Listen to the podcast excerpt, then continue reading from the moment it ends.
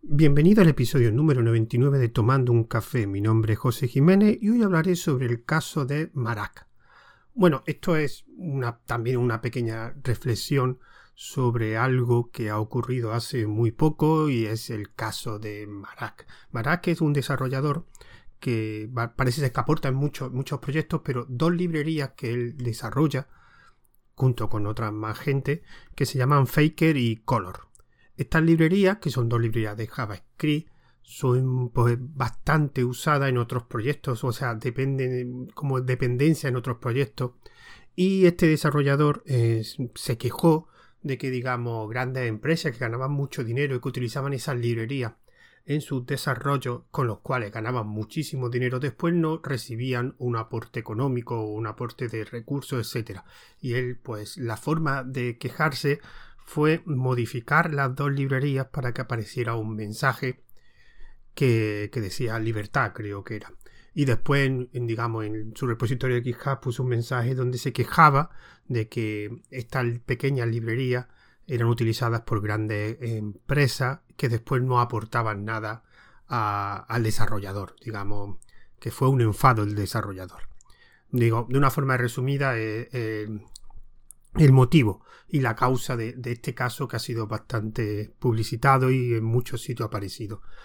Entonces, eh, bueno, el sábado, para poner un poquito más de contexto, el sábado participé, aunque fue solo una parte porque no pude estar mucho tiempo, participé en un episodio de, de República Web donde hablaban del caso y participaron mucha gente en un, que lo hicieron a través de un chat de audio de Telegram y después creo que ya está disponible en su podcast de República Web el audio. Yo solo participé, digamos, la primera media hora, di mi, mi opinión y me tuve que ir, pero después sé que estuvieron creo que hasta una hora y participó otra gente que yo no estaba, no lo he podido escuchar todavía, pero próximamente además pondré un enlace al episodio para que, digamos, tengáis otra, otra opinión, otros puntos de vista y aquí lo que daré eh, mi opinión sobre el caso de Marap, porque, bueno, ya voy a empezar con la conclusión, que realmente em, creo que tiene razón, o sea, eh, es un fastidio que tu trabajo después no sea recompensado por la gente que utiliza esa, librería, que dependen muchísimo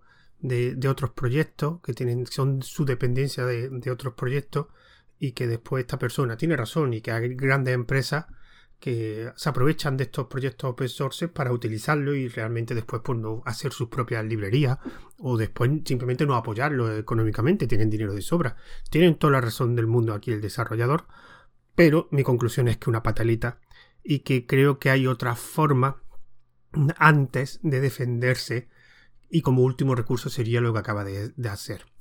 Y ahora voy a poner, digamos, mi opinión a esa, a esa conclusión. Bueno, lo primero, cuando tú participas o desarrollas software libre, tienes que aceptar una serie de reglas. Esto que le ha pasado a Marat, le ha pasado en otros casos. Por ejemplo, el último fue el de Elasticsearch con Amazon, que Elasticsearch era un software que era software libre, un buscador, y que Amazon, digamos, lo, hacía un for y vendía un servicio con un Elasticsearch que modificaban ellos. Y Elasticsearch se enfadó y lo que hizo fue básicamente porque Amazon después no aportaba nada al desarrollo pues el cambio a la licencia para, digamos, dificultar esa, digamos, ese uso que está hacía Amazon, que era totalmente legal, todo hay que decirlo, que lo que estaban haciendo no era nada, nada ilegal Amazon. Entonces, esto me recuerda como cuando juega al parche y resulta que hay una regla que cuando tú comes una ficha de otra persona, tú te cuentas 20. O sea, si tú cuando empiezas a jugar al parche y te comes una pieza, después no te puedes enfadar porque la otra persona se coma 20.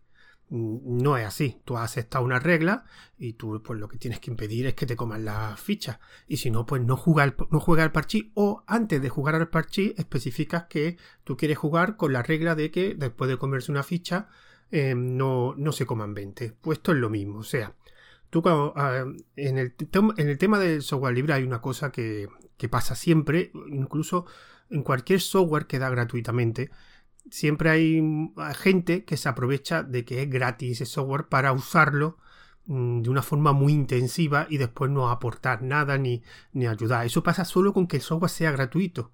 O sea, imagínate ya si el software es gratuito y tienes ya el código fuente disponible. Esto lo que puede provocar es que haya tanto empresas como usuarios que, abusen de esa circunstancia. Y esto es lo que ha pasado con este caso con, con Mara. una de las cosas que, puede pasar eso es el uso de, la licencia. La licencia, digamos, permiten o te permite, digamos, al desarrollador controlar un poquito este abuso. Dependiendo de la licencia, pues eh, permite eh, lo que le ha pasado a Mara o le, proporciona unas restricciones. La licencia, por lo que yo me he informado, tanto de Faker como Color, son del tipo MIT. Tipo MIT tiene una particularidad, de hecho, por la comunidad de software libre, por algunas personas consideran que son las licencias más libres que hay. Porque lo que hace la licencia MIT es proporciona toda la libertad de uso al usuario. O sea, simplemente eh, tú tienes un código, y lo distribuyes con licencia MIT, pues cualquier persona puede coger ese código y hacer lo que quiera con él. Le puede cambiar, puede mantener la licencia, evidentemente, puede hacer modificaciones, esas modificaciones las puede cambiar de, a otra licencia, incluso eh, esas modificaciones pueden ser código cerrado, o sea, pueden añadirle una licencia propietaria, cualquier cosa que tú quieras, o sea, todo te lo, o sea, yo escribo el código, lo pongo a Meet y el usuario que haga lo que quiera con el código. Esto también he utilizado mucho por, por empresas, porque a la empresa le interesa que el código esté disponible, pero no ponerse restricciones ellos mismos. Entonces hay empresas que generan un proyecto de software libre con todo lo que implica, con que pueda recibir aportaciones, pero después ellos crean una propia versión de ese código y lo cambian de licencia. Incluso lo pueden poner en licencia propietaria sin tener que esa modificación, ese código añadido, eh, tenga que distribuirlo el código fuente. Entonces, algo que es muy ventajoso para la empresa. Por eso muchas veces se utiliza MIT y de hecho MIT es una de las licencias, por lo menos por lo que yo he visto en mi canal de Telegram de Linux, eh, una licencia que es muy utilizada. ¿Por qué? Porque al ser una licencia MIT eh, te permite que sea muy usado ese software porque no tiene restricciones. Entonces, tú tienes el código fuente y puedes hacer lo que tú quieras. Que eso es principalmente eh, uno de los motivos posiblemente de que sea tan tan usado esta librería, aparte que me imagino que por su calidad. Pero al ser una licencia MIT no hay restricción en el uso. Y por eso eso provoca un abuso. Y eso lo tendría que saber el desarrollador. O sea, cuando tú generas un código con licencia MIT, eso provoca que pueda ser mucho más utilizado que la gente que utiliza, que tiene un proyecto con GPL, que la GPL, entre otras cosas, eh, impone una restricción en el uso, como por ejemplo, estás obligado a todas las modificaciones que añade a ese código ponerle la misma licencia, lo que se llama una licencia vírica. el proyecto original tiene, tiene permiso para todos esos añadidos que han hecho o terceras personas lo puedan incorporar al software original, con lo cual todas las modificaciones que se produzcan reinvierten al software original. Eso habrá gente que no le interese porque cojan su código, añaden su parte particular y no le interese que, ese código pues también lo utilice el software original, porque entonces habría una competencia directa. Entonces la GPL lo que permite eh, estos abusos los limita bastante. No significa que la gente no lo utilice, pero después, si alguien eh, no hace esas normas, pues una violación de la licencia, y ya se ha visto en algunos casos que se ha ido a juicio y han ganado el desarrollador muchos casos. De hecho, el último, que lo puse de, ejemplo en, este, en este podcast que dije que comenté el sábado de República Web, dije que lo último es el Vicio, la marca de televisiones. Se ha descubierto que está utilizando código de Linux. No sé si aparte del kernel o un firmware, quiero recordar, que tenía GPL y ellos no han proporcionado el código ni no han proporcionado nada. Y de hecho están en juicio que creo que la Free Software Foundation la metió en un juicio, creo que en Canadá, porque una empresa, creo que de Canadá, no recuerdo dónde, pero está en juicio. Y ya ha habido otras sentencias que han dado la razón al desarrollador porque era una violación de las normas. La GPL obliga tanto eh, a proporcionar el código para que eh, reinvierta esas modificaciones al software original. Pues eso lo primero que podía haber hecho Marac. Si tú eh, te quejas de que no estás recibiendo aportes de mucha gente y sobre todo te queja en este caso de las em, grandes empresas que están utilizando tu librería, pues cámbiala la licencia. En vez de poner una MIT, puedes poner una GPL3, puedes poner una GPL2 o puedes poner el gran abanico de licencias que hay de diferentes tipos, la que más te interese. ¿Qué pasaría en este caso? Pues posiblemente es que dejaran de utilizar las grandes empresas y mucha más gente que no sea grande empresa dejarían de utilizar esa librería. Pues si eso es lo que quieres, pues cambia de licencia. Esa es mi principal queja.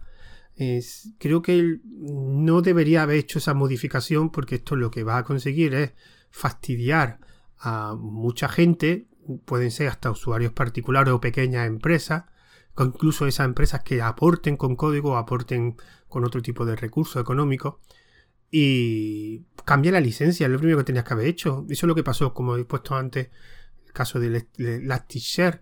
Elasticshare cambió la licencia porque Amazon estaba abusando de, estaba usando su librería, de hecho hasta para servicios que eran de pago y creo que eso es lo que hay que hacer. Cambia la licencia, escoge otra licencia, a partir de ese momento todas las actualizaciones que tú hagas se van a hacer con esa licencia. Las grandes empresas tienen dos opciones. O ellos mantienen las versiones antiguas de Meet entonces ya digamos que no, no podrían utilizar las nuevas versiones porque tú has cambiado de licencia a una GPL y eso impone unas restricciones. O directamente todos lo, lo podrían usar, pero tendrían que proporcionar pues todo el código fuente en aquellos servicios que, que utilicen esas librerías. Personalmente creo que la, no lo sé porque esto no ha pasado, pero seguramente lo que harían estas, grandes empresas es o desarrollar su propia librería, no sé si eso es muy factible, o cambiar a otra alternativa, que tampoco sé si es muy factible, o directamente pues aceptar el cambio de licencia y o mantener la, la versión antigua, utilizar una versión antigua y entonces pues eso es lo que hay, está permitido. Esto también va a provocar que haya una mala imagen del software libre, porque el software libre, entre otras cosas, em, digamos que fomenta la compartición de código, la libertad de uso. ¿Qué pasa? Que esa libertad de uso solo puede ser para el usuario. Las grandes empresas o las empresas que generan beneficio con esa no tienen derecho a, utilizar esa libertad porque ganan dinero. Yo, esto por ejemplo, es una discusión que he tenido varias veces con, con un compañero mío de podcast, David Vaquero, que él dice que, que él cree que lo mejor es que un porcentaje o que haya una licencia que eh, que las grandes empresas que utilizan obtengan un beneficio económico, pues que tengan que reportar una cuota o un porcentaje de ese, de ese beneficio que obtienen a utilizar esta librería open source. Yo creo que es una buena idea, pero mm, yo soy el que opino que al software libre no hay que obligarlo, hay que convencer. Yo creo que lo mejor sería a estas grandes empresas convencerlas de que aporten algún tipo de, de beneficio económico o de código, o si no quieren aportar código, pues convencerla. Algunas pueden que la convenzan y otras no. Pero es que son las reglas del juego. Las reglas del juego es que cuando tú aportas o tú proporcionas una licencia MIT que te permite hacer cualquier cosa con ese código, haya gente que abuse y no devuelva nada. Mm, pero siempre ha sido así, siempre será.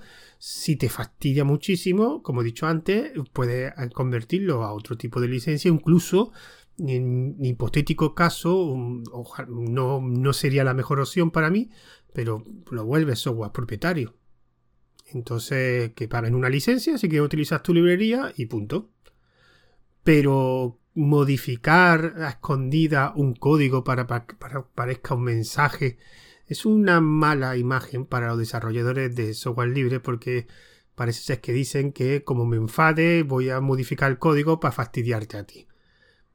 Es verdad que también mm, tienen que haber un control de calidad en estas grandes empresas para comprobar que el código que añaden sea eh, legítimo. Vale, también es verdad que, está, que tampoco sabemos si estas grandes empresas tienen algún desarrollador que comprueba el código antes de añadirlo, no lo sabemos. Simplemente eh, lo que sabemos es que han hecho una modificación el desarrollador y que esa modificación pues mm, se ha anunciado, hay gente que se ha quejado de que, de que aparece determinado mensaje. Pero es una mala imagen del software libre de si me enfado te cambio el código. Mm, entonces es que provoca desconfianza. Y esto realmente es un caso anecdótico. Generalmente porque lo que he dicho antes, generalmente cuando hay un tipo de problema o de abuso y el desarrollador o la empresa que lo desarrolla, eh, generalmente eh, tiene, está enfadado porque lo utiliza mucha gente, pues tiene otros mecanismos como el cambio de licencia. También es verdad que parece ser que se quejaba de que no recibía suficiente aporte económico, y por lo que he visto tampoco es que tuviera muchos servicios adicionales a esas librerías. Creo que tenía el GitHub Sponsor, algo que prácticamente no utiliza ni Cristo, pero no ofrecía un servicio de soporte, por ejemplo, de pago, que es algo muy típico en los proyectos de software libre. Tú utilizas mi, librería, si tienes algún problema, pues yo te me pagas un, dinero por un soporte, yo te ayudo, lo arreglo, lo modifico, lo, o te lo preparo a medida, algo que se utiliza en muchos software, pero mm, no sé, hay que hacer algo. Eh, yo siempre me he quejado que el software libre eh, tiene un problema grande, y de hecho he grabado algún audio comentándolo, sobre la financiación y está muy infrafinanciado. En parte es porque la cultura gratis que tiene mucha gente sobre el software libre mm, es predominante. La gente no suele aportar muchos recursos económicos y ya aportas códigos ya es que por sí algo complejo. O sea, aportar un código a un, a, un proyecto que no lo has hecho tú, que primero tienes que empezar a saber cómo funciona y después hacer aportes de código, es muy complejo y si ya no hay aportes de código habitual, de económicos tampoco hay muchos. Entonces, tiene, el desarrollador tiene la, obligación que si quiere tener algún recurso, un apoyo económico, tiene que trabajárselo un poco, ofreciendo servicios, ofreciendo diferentes formas. Algunas grandes empresas, pues incluso ofreciéndose a grandes empresas o comentando que una, yo qué sé, algún tipo de, de ingreso económico o ayuda económica se lo puedes también publicar o comentar a, a, las grandes empresas que utilizan, nunca se sabe. También hay que reconocer que las grandes empresas también apoyan bastante el software libre. De hecho, Amazon, Google, todos tienen un repositorio en GitHub con muchísimos proyectos. Además que el de Amazon son muchísimos repositorios.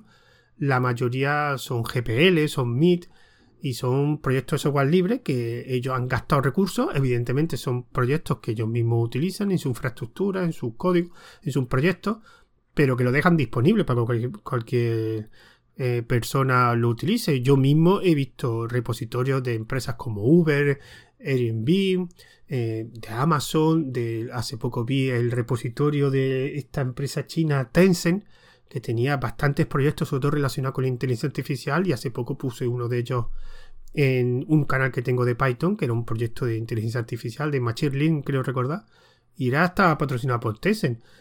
Eh, pero me parece un poco absurdo que por una pataleta que aunque tenga razón y que haya que se produce mucho abuso en el software libre, pero creo que una pataleta y que no se debería tomar el último recurso utilizarlo como el primero.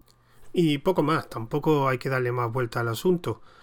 Creo que resumiendo, simplemente como he dicho en la conclusión, el desarrollador tiene toda la razón, es un abuso de su código y que estaría bien que estas empresas apoyaran más el software libre de una forma más directa, pero son las reglas del juego. Y si tú proporcionas algo gratis y código fuente, y si la licencia le das toda la libertad de uso al usuario, pues es lo que te arriesga. También es verdad que eso te proporciona una gran, digamos, difusión o uso de esa librería porque te interesa. Y poco más. Eh, bueno, el siguiente episodio será el número 100 y no voy a hacer ningún tipo de aniversario, pero he pensado que hacer un, episodio un poquito diferente y a raíz he pensado que va a ser el episodio 100 va a ser un episodio mm, digamos doble. Porque a raíz del último audio, el audio 98 que comenté sobre el caso de, bueno, el artículo ese que leí y sobre que el Linux no funciona en el escritorio, y las razones que daba esa persona, y yo comenté mi, opinión sobre esas razones, he decidido, pues mira, ya que soy usuario de Linux desde hace muchos años, ¿por qué no doy yo 10 razones para no usar Linux y 10 razones para usar Linux? Así que el episodio 100 será un episodio doble. El primer episodio, la primera parte, digamos, de este episodio doble será 10 razones para no usar Linux y la segunda parte será 10 razones para usar Linux. Así que pues espero que en la semana que viene o, en estos días, si me da tiempo, lo, podré grabar. También eh, recordar que, que ha empezado otro proyecto nuevo, que es una newsletter sobre Telegram, que va a estar acompañada del podcast de que ya tengo de, de Telegram, que se llama Aviones de Papel.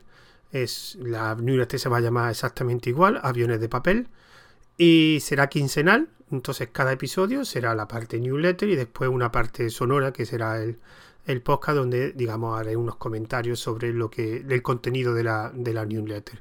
Lo pondré en las notas del audio Es una diurete hecha en su staff. La pondré por si alguien se quiere. Ya, ya, ya, ha puesto el primer episodio. Hace, ayer fue, lo, lo publiqué. La primera, el primer número. Así que pondré la, dirección para quien quiera suscribirse. Y cada 15 días, pues estará tanto el, la newsletter como le acompañará un, un audio del podcast de Aviones de Papel, que dicho ahora lo grabaré. Y cada 15 días pues tendrá variando unos días eh, la newsletter y después el audio grabado. Así que me despido de vosotros. Bueno, antes de dar los métodos de contacto, recordad que esto tiene una cuenta de Twitter que es tomando guion bajo un guion bajo café, una cuenta de correo que es tomando un café y el, este audio se va a distribuir tanto por el canal de Telegram arroba tomando un café como por Anchor FM y iVoox. Recordad con el nombre de Tomando un café. Así que me despido de vosotros. Hasta el siguiente audio. Adiós.